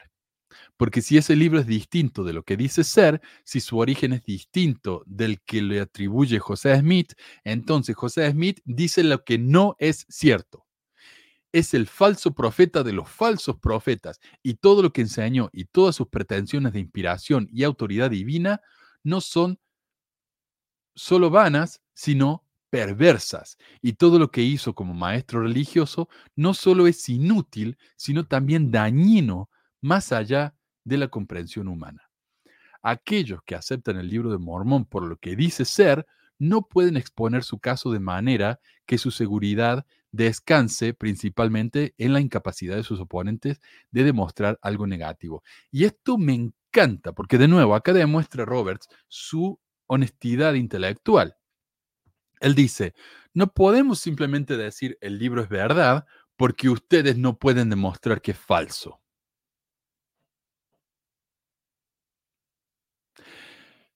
Él le diría, por ejemplo, a Mónica, no significa que el libro sea verdad sea mentira simplemente porque ustedes, perdón, no significa que el libro no sea verdad simplemente porque ustedes no pueden escribirlo. Eso no significa que el libro no sea verdad. Simplemente significa que yo no lo puedo escribir, punto. Em, el lado afirmativo de la... Y, y ¿sabes qué? De hecho, muchísima gente ha escrito versiones del libro de Mormon. Hay versiones del libro de Mormon por todos lados. Hay un profeta brasilero que ha escrito su propia versión. Tenemos a, la iglesia esta de, de Strang, James Strang, que escribió su propia versión del libro de Mormon. Tenemos al, Fabio, ese moderno, que, supuestamente tradujo las planchas, eh, la porción sellada de las planchas. O sea, gente que ha escrito el libro de Mormon está lleno. Hay por todas partes. Y antes de continuar, quiero agradecerle a Elizabeth. Muchísimas gracias, Elizabeth, que es una de nuestras señoras y salvadoras, por su super chat, super sticker. Muchísimas, muchísimas gracias. Eh, claro, eso se llama falacia ad ignoratium. No puedes demostrar que no tengo un dragón en mi sótano. Por lo tanto, tengo un dragón en mi sótano. Ah, pero el dragón, yo no veo nada. Ah, pero es que el dragón es invisible. Eh, es ridículo esto. Eh, entonces, sí, pero tampoco significa que lo sea. Ahí está. Em, ChatGPT. El ChatGPT te escribe versión del libro de Mormon mucho mejor que la de, la de José Smith. Eh, bueno. O sea, yo le estoy diciendo que hay gente que él ella me, me amonestó a mí diciendo, no puedes escribir un libro como el libro de Mormon. Y te digo, bueno, hay mucha gente que lo hizo. Ah, por eso no significa que no sea verdad. No, no, hay gente que por más que le muestre la verdad, la evidencia en la cara, te la van a rechazar. Te van a Lo que está haciendo acá Mónica es alejar el, el arco. Nadie puede escribir un libro como el de José. Muchos lo han hecho. Ah, pero eso no significa que no sea verdad. Bueno, está bien, entonces estamos cambiando la, el estándar, Mónica. Sí. Y sabes que Strange, o Strang, luego de que hizo su iglesia, él dijo que era el verdadero, eh, ¿cómo se diría? Sucesor de José Smith. eh, se mudó a una isla. ¿Y qué hizo? Empezó a practicar la poligamia. es que no se puede ser un verdadero seguidor de José Smith. Eh, yo te lo dije, Strang lo hizo. Strang lo dijo, el profeta brasileño ese lo hizo. Ya está empezando la lástima, Mónica. En serio. Mira, yo voy a terminar acá en un rato. Si quieres, después llámame y hacemos un programa después del programa y vos me demostras a mí que el libro de Mormón es verdadero. ¿Te animás? Lo hacemos, ¿eh? Ya que no sé nada yo. Eh, sí. No, de verdad. Pero esta es la, la de nuevo, la honestidad intelectual de, de Roberts cuando él dice, no podemos decirle a los, a los no creyentes, ustedes están equivocados porque no pueden demostrar que el libro no es verdad. No, él dice, y mira lo que dice acá, la carga de la prueba recae sobre nosotros en cada discusión. Mónica, vos tenés que demostrarme a mí que el libro es verdadero. Yo no te tengo que demostrar a vos que el libro es falso. Porque como diría Hitchens, eh, eh, ¿cómo se dice? Declaraciones extraordinarias requieren pruebas extraordinarias. No solamente no hay pruebas extraordinarias del libro de Mormón, sino que hay pruebas en su contra. Mónica, estoy haciendo un programa, te voy a explicar. Estoy haciendo un programa. Cuando termine, vos me escribís y tenemos una conversación en privado. No, no, me, no me podés venir a desviar el programa así. Además me dijiste que te ibas a callar y ahí estás molestando. Eh, Martín Harris siguió Ostra. Martín Harris siguió a todo el mundo. El tipo era, un, era cualquier cosa. La carga de la prueba recae sobre nosotros. Ustedes tienen que probar que el libro de Mormón es verdadero. Yo no tengo que demostrar que es falso. Dice, porque no solo no se debe demostrar que el libro de Mormón tiene otro origen que el que presentamos o que es diferente de lo que decimos que es, sino que debemos probar su origen, o sea, lo que decimos que es, y al mismo libro sea lo que proclama que es, una revelación de Dios. Para ser conocida, la verdad debe ser declarada, y cuanto más clara y completa sea la declaración, mejor oportunidad tendrá el Espíritu para testificar las almas de los hombres que la obra es verdadera. Sí.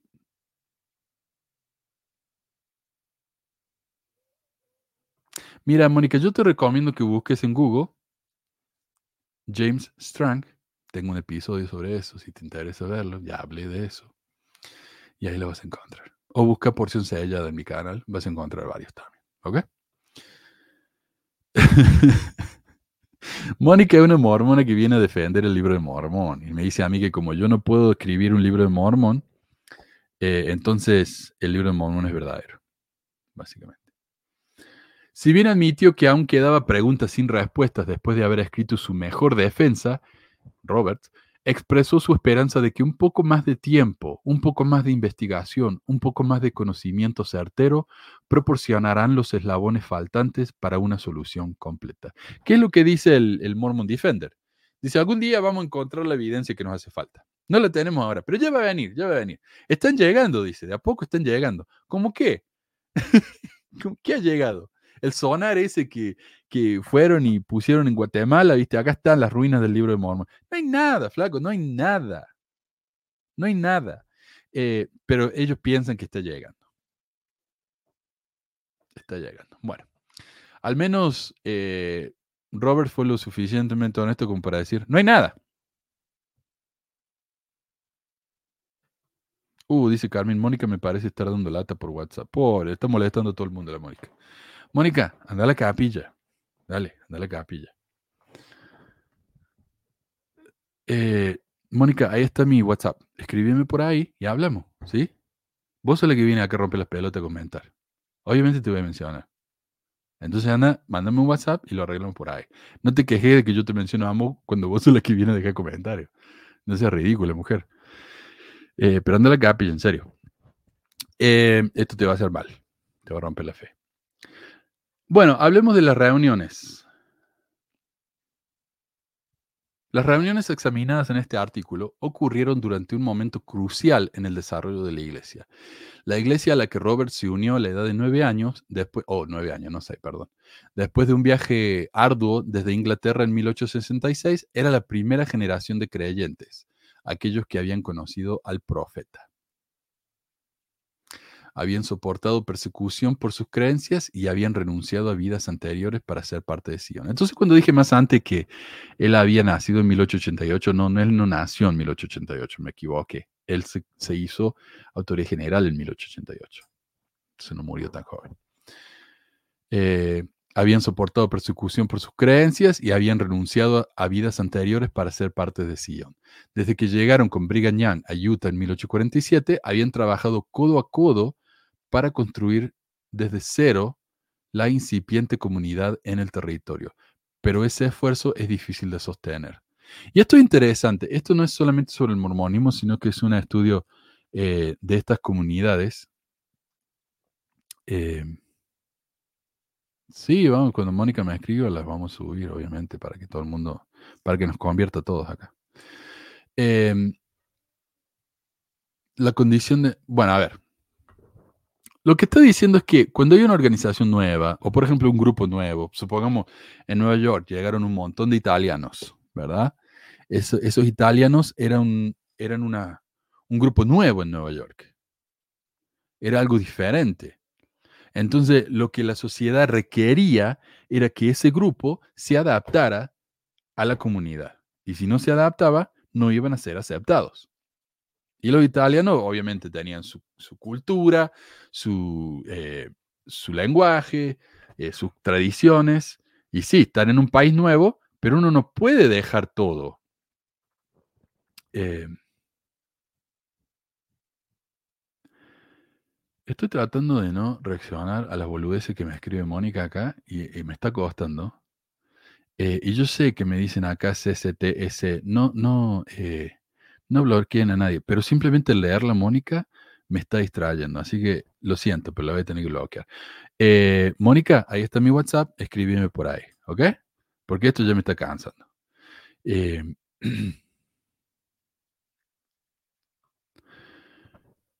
haga un programa con Mónica, estaría bueno, ¿no?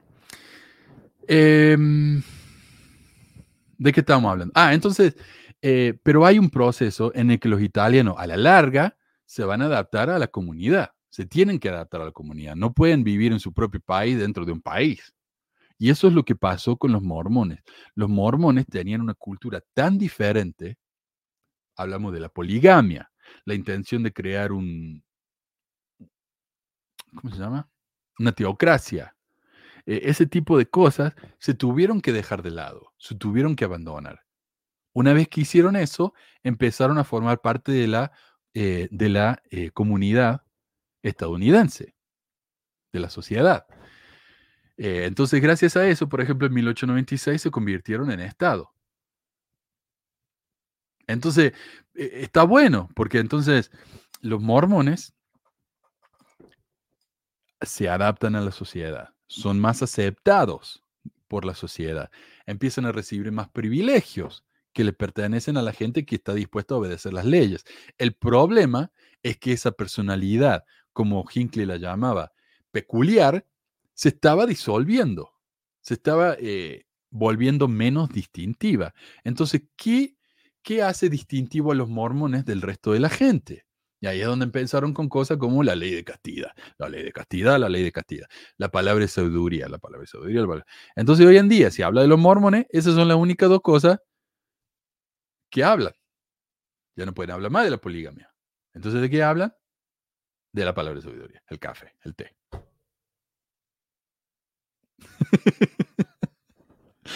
Sí, presta atención a la maestra de la escuela dominical, Mónica. Em, y sí, el libro de Mormón es real porque existe, pero eso no quiere decir que sea inspirado por Dios. Eh, bueno, no, ahora no, después, después con Mónica, ahora no, ahora no tengo tiempo, tengo que terminar esto. Eh, entonces, el proceso es resistencia. La nueva, la nueva cultura, el nuevo grupo, los italianos, los mormones, hay una resistencia. Los memes me los puede mandar por WhatsApp o por Facebook. Eh, Alex me los manda por Facebook. Eh, entonces hay una resistencia y eso me pasó a mí también. Yo cuando llegué a este país, eh, por ejemplo, con todo respeto a los mexicanos, está lleno de mexicanos acá en Utah, y uno como no mexicano, latino, no mexicano, se siente como que me están echando al lado, como que mi cultura no vale. ¿No? Por ejemplo, nosotros tenemos un restaurante argentino, vino una señora de, de la radio latina, decía, esta es la radio latina, quería hacer propaganda, le digo, no, si todo lo que tocan ustedes en su radio latina es música mexicana. Entonces no es una radio latina, es una radio mexicana. Y ella decía, no, pero si hace propaganda con nosotros, se te va a llenar de mexicano el restaurante. Entonces uno cuando está en esa situación, se siente como a la defensiva, ¿no?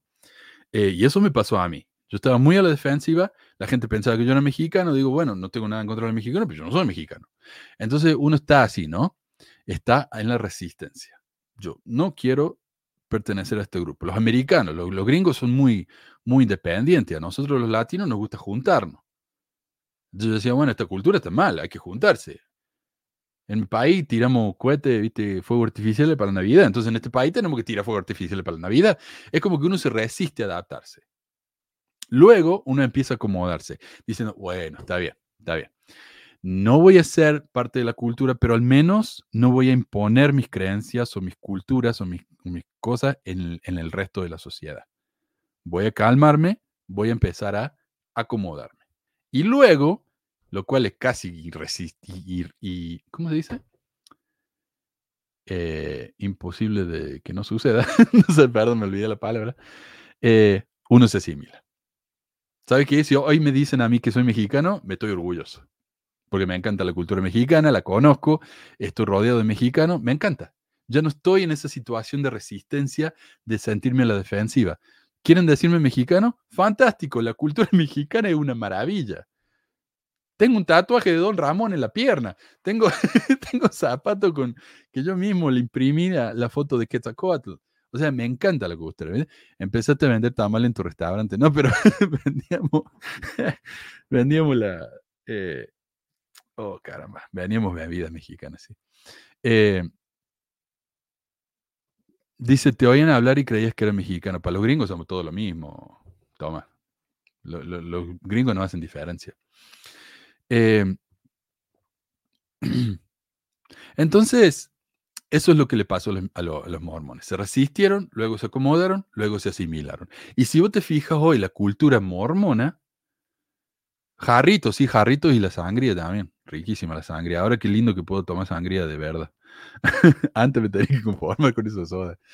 Eh, entonces, cuando se, se, se asimiló el mormonismo a la cultura general, es como que se disolvió. Ya son un grupo más, no tiene nada especial, excepto que creían en el libro de Mormon. Y eso era un problema muy grande que obviamente Robert tenía que solucionar. Entonces, los mormones buscan aprobación o, o, al menos comprensión del mundo exterior y fue una característica típica de este periodo y hoy en día es mucho más que antes. Los mormones quieren ser parte del mundo. Como me decían, hoy en día si te fijas en Google Maps, donde hay capillas mormonas, antes había un morón con la trompeta, ahora hay una cruz. Eh, ya no está más, el, el morón y ya no es más el logo de la iglesia, ahora es Jesús, el Jesús que encima es un Jesús protestante. Eh, otra característica fue un proceso de desmitifi- desmitificación, que esperaríamos que un pueblo cada vez más comprometido con el mundo, eh, esto incluiría un cese gradual de algunas de las prácticas más místicas, como hablar en lenguas. Antes los mormones hablaban en lengua, ya no. Y la disposición de consultar médicos en lugar de depender de las bendiciones de sacerdocio. Eh, esto entonces incluiría la voluntad de Roberts y otros de mirar al, al libro de Mormón de manera crítica. Eso nunca podría haber sido siquiera considerado antes. Imagínate, pensar que el libro de Mormón no es sagrado, no viene de Dios. Inconcebible. Ahora se podía. Em, no tengo un libro de Mormón. En la misión escribí el libro de Manuel, el libro del Elder Saint, eh, que eran dos páginas nomás. Pero eh, yo sé de lo que me estás hablando. Pero lo que tenemos es el libro de Mormón anotado. Creo que está funcionando en ldmanotado.com. A ver. Estoy teniendo muchísimos problemas con, con GoDaddy, que los sitios simplemente no me funcionan. Pero bueno, si no nos funciona ahí, tenemos el documento, ya lo vamos a publicar como libro, que me lo hizo eso a, David, me lo hizo. Fue un trabajo enorme, la verdad. Eh,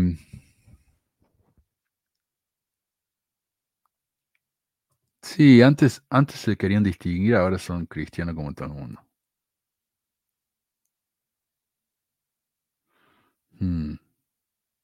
Ah, dice, dice Tomás, a mí me han dicho que hablo como indio, o sea, de la India, pero porque trabajo en el call center, tal vez era el estereotipo. Sí, no, no, no sabe la gente, no tiene ni idea de lo que es un acento. Eh, nada que ver. Em, y la educación, dice acá, fue un factor importante en este proceso. Como las universidades eran tradicionalmente fundadas por instituciones religiosas para formar al clero, solo las instituciones más liberales estaban dispuestas a aceptar a los mormones. Y la secularización de muchas universidades a principios del siglo XX también funcionó a favor de los mormones. La universidad proporcionó un entorno donde los mormones podían codearse con el mundo exterior y el mundo exterior podía encontrarse con los mormones. Las universidades estadounidenses ofrecieron a una, a una creciente e influente generación de mormones una rara y revit- revitalizante libertad frente a la agresión gentil y a la super- supervisión eclesiástica. Como resultado, desarrollaron una devoción duradera hacia las instituciones de los no mormones. Entonces, a los mormones les empezaron a gustar estas universidades. Recordemos que Brigham Young mandaba a mujeres a universidades en el extranjero, decía él que serían universidades en Estados Unidos. Estados Unidos era el extranjero. Eh, entonces, eh, y y eso fue muy progresivo para esa época, pero era justamente porque era, era algo que beneficiaba a los dos. Beneficiaba a, los, a las mujeres que iban a la universidad, eran todas para ser partera, obviamente, ninguna fue a ser abogada. Eh, entonces, preparaban estas mujeres en las universidades del mundo y la universidad del mundo se encontraban con estas mujeres y se daban cuenta que eran personas normales, no tenían cuernos, ni cola, ni nada. Entonces era bueno para los dos. Sin embargo, sin embargo, hay que tener en cuenta que solamente los, los miembros más fuertes, más fieles, podían ir a estas universidades. Porque los líderes realmente tenían miedo de que al ir a las universidades en el extranjero, la gente iba a perder su fe. Y eso era peligroso. Eh, entonces, ¿qué hizo la iglesia? Empezó a crear sus propias universidades. Entonces ahí tenemos la Universidad de Utah, que era una universidad creada por la iglesia, hoy ya no, ya no es parte de la iglesia. Tenemos la Universidad de Brigham Young, tenemos la Utah Valley University, tenemos la Utah State University, está lleno de universidades. Pero si alguien quería una educación real, tenía que irse afuera, a Nueva York, a Massachusetts, ese tipo de cosas. Gracias, maestro. Eh, oh, llegó Adriana. Hola, Adriana. Eh, a ver. Bien. Bueno, entonces, ¿qué son las reuniones? Esta reunión de la que hablamos, eh, resulta que les llegó una carta. Les llegó una carta preguntando eh, de, un, miembro fiel, Moyle, cómo podía él, no, Ryder, perdón, Ryder, Ritter, a ver si lo tengo acá. La carta de Ritter, sí. Entonces, llega una carta de un miembro llamado Ritter, Writer, diciendo, eh, tengo un amigo que me está haciendo preguntas y no sé qué responderle. Y algunas de las preguntas eran estas, a ver, eh, ¿cómo pudo haber ocurrido la gran diversidad de lenguas indias primitivas en un periodo tan corto después del año 400 después de Cristo?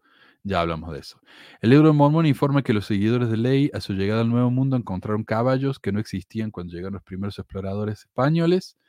Aunque los judíos no tenían conocimiento del acero en el año 600, se informó que Nefi tenía un arco de acero después de salir de Jerusalén. El libro de Mormon habla de espadas y cimitarras y sin embargo la palabra cimitarra no aparece en la literatura antigua antes del surgimiento del maometanismo, maometanismo que tuvo lugar después de que Ley partiera de Jerusalén y aunque la seda no era conocida en América, los nefitas la conocían y la usaban. Entonces Ryder escribió con esas cuatro preguntas, cinco preguntas, diciendo, ¿cómo puedo explicarle yo esto a mi amigo? Entonces, eh, Talmage recibió la carta. Talmage se la mandó a Roberts y le dijo, toma, encárgate de esto.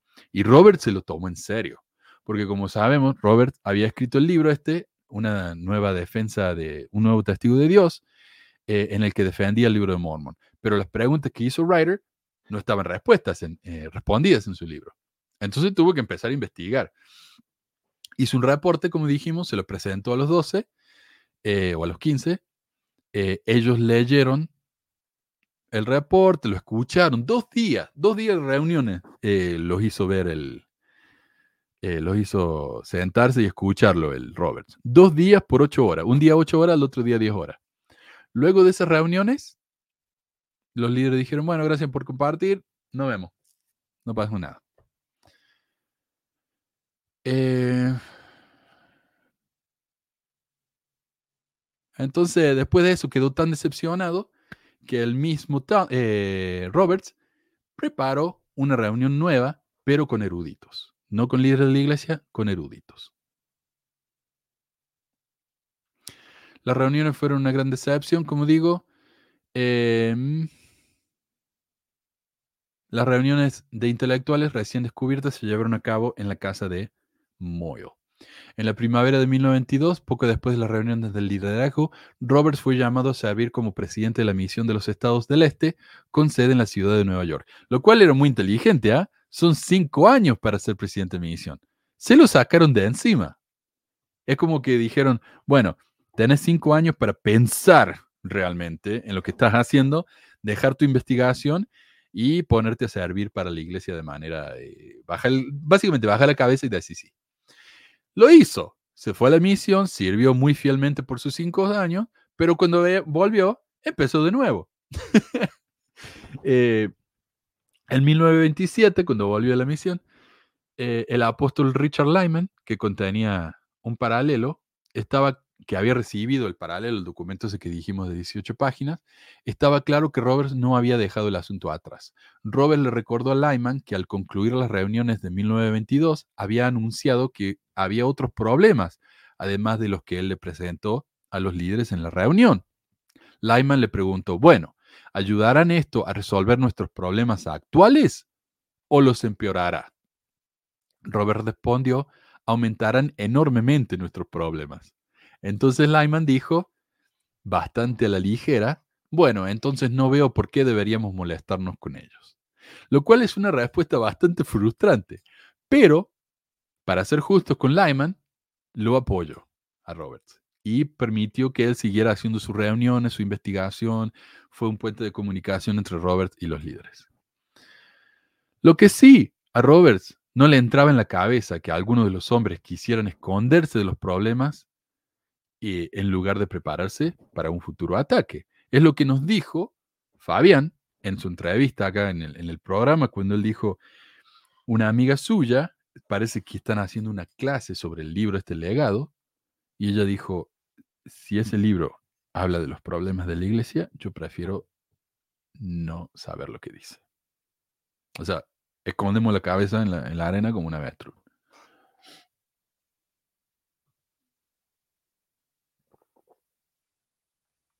Ajá, dice Carmelo, cuando mandaron a Ezra Taft Benson a una misión en Europa, cuando andado diciendo bolazos racistas, se lo sacaron de encima.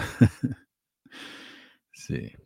Bueno, Mm, le, explicó a Lyman que si surgiera que si surgiera la pregunta de si José usó o no la vista de los hebreos para proporcionar la estructura y parte del material del presunto registro nefita, sería de gran ventaja para nuestros futuros defensores de la fe si tuvieran a mano un compendio completo del tema. Claro, está diciendo, oiga, yo sé que esto es difícil, yo sé que es difícil hablar de estos problemas, pero si lo hacemos, vamos a estar preparados cuando los críticos nos ataquen. O sea, tiene sentido, ¿verdad? Tiene sentido, pero no, no quedaría. Eh, a ver, estoy saltando un par de cosas. En 1933, 10 años después, todavía estaba pensando en sus estudios y decepcionado por la capacidad de la Iglesia para manejar la información. He hecho un débil esfuerzo para presentársela desde que regresé a casa, pero no están en un humor estudioso. Parece que Roberts no tuvo la oportunidad de volver a abordar el tema con nadie más en el liderazgo de manera sustancial. Nadie lo quiso escuchar. Entonces Roberts, y esto es interesante, Roberts habló con, un, con una persona, un tal Wesley Lloyd, que había sido uno de sus misioneros cuando él había sido presidente de misión. Y estos no eran chicos de 19 años, en esa época los misioneros eran adultos. Em, y él habló, le contó a, Lloyd sobre la carta de, de Ryder y cómo él había estado tratando de responder estos problemas, ¿no? Que, y cómo se había quedado perplejo y había pedido ayuda a los hermanos. Luego Roberts presentó sus conclusiones a las autoridades generales solo para quedar decepcionado. El diario de Lloyd registra la respuesta de eh, Roberts, y esto es interesantísimo. Dice, en respuesta, o sea, él dio su presentación de 18 horas a los líderes de la iglesia, ¿y qué hicieron los líderes como respuesta? Dijeron, ellos simplemente se pusieron de pie uno por uno y dieron testimonio de la veracidad del libro de Mormon. George Albert Smith, entre lágrimas, testificó que su fe en el libro no había sido sacudido por la pregunta. Presidente Ivings, el hombre con más posibilidades de responder una pregunta sobre ese tema, no pudo encontrar la solución. No hubo respuesta disponible. O sea, ¿qué hicieron? Compartieron su testimonio. Ah, claro. Ah, increíble, ¿no? Eh, es lo mismo que hacen hoy. Me acuerdo cuando me, me invitaron a participar con un 70 autoridad de área, ya no me acuerdo cómo se llama, lo debo tener por ahí en, algún, en alguno de mis cuadernos. Eh, un oyente del programa se reunió con esta persona por Zoom, era durante la pandemia, y este hombre le iba a hacer re- respuesta a sus preguntas. Y cuando no pudo, terminó con el testimonio. Lo mismo de siempre. O sea, un 70 autoridad de área es lo mejor que pudo hacer, lo único que pudo hacer, compartir su testimonio. Y es lo mismo que hicieron los profetas apóstoles de la iglesia. Eh, y esto es interesante lo que dice acá Roberts. Robert le dijo a Lloyd que si bien no podía culpar a los hermanos por su falta de respuesta, porque no las hay, dijo que en una iglesia que afirmaba tener revelación continua, había ocurrido una crisis en la que la revelación era necesaria, pero la revelación no fue dada, a pesar de la crisis y de la pretendida capacidad de recibirla. ¿Ah? Claro, estos hombres dicen que puede recibir revelación, nadie recibe nada. Eh, pucha que nos haría falta revelación en este momento. Es básicamente lo que dijo. Esto está interesante. Robert le dijo a Lloyd que sin embargo se había designado un comité para estudiar este problema, formado por los hermanos Talmage, Ballard, Ballard, de esa época viene, ¿ah? Roberts y otro apóstol. Pero nuevamente Roberts quedó decepcionado. Se miraron, se reunieron, perdón, se reunieron y se miraron entre sí distraídamente, pero ninguno parecía saber qué hacer al respecto. Finalmente, ah, Roberts dijo que habían intentado una respuesta, pero que era una, y esto me encanta. Los apóstoles se juntaron y encontraron una respuesta, pero esta respuesta era una que satisfaría a las personas que no pensaban, pero era una respuesta muy inadecuada para un hombre pensante.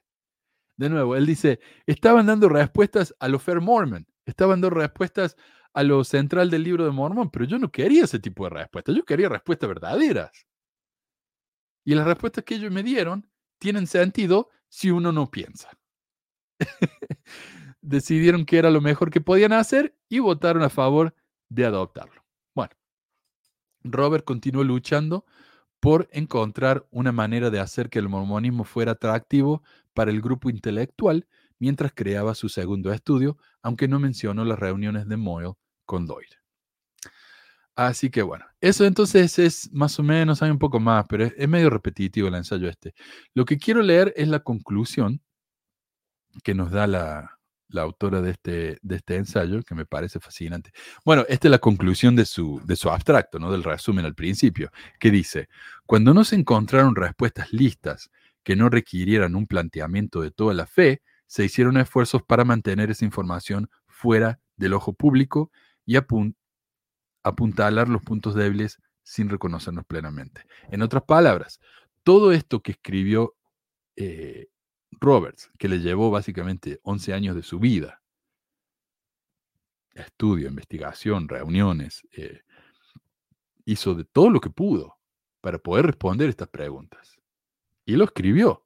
Él hizo ensayos, escribió más de 400 páginas sobre el tema. ¿Y qué hizo la iglesia con todo ese trabajo? Lo escondió. Hasta que 50 años más tarde, en, los años 80, uno de los hijos de las personas que estuvieron en esa reunión, el hijo del elder Ivings, que él sabía que esos papeles existían, los fue a buscar y los publicó porque dijo, esto es una vergüenza para la iglesia, que este material tan importante esté escondido. Hoy en día los, los apologistas leen el trabajo de Roberts, que está publicado, se puede encontrar en cualquier parte, y dicen, no, Robert estaba siendo el abogado del diablo. Buenas preguntas, pero no son importantes para nuestra salvación. Eso es todo. Así que bueno, lo, de siempre, ¿no? Eh, la iglesia ocultando debajo de la alfombra las cosas que no les conviene.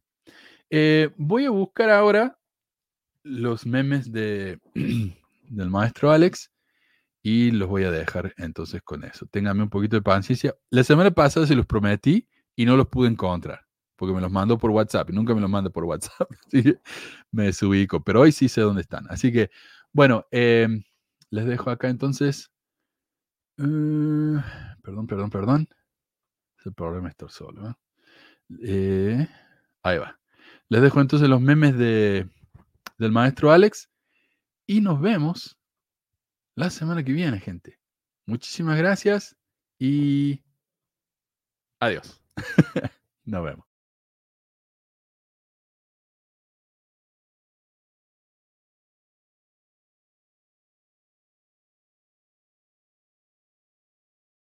Thank you.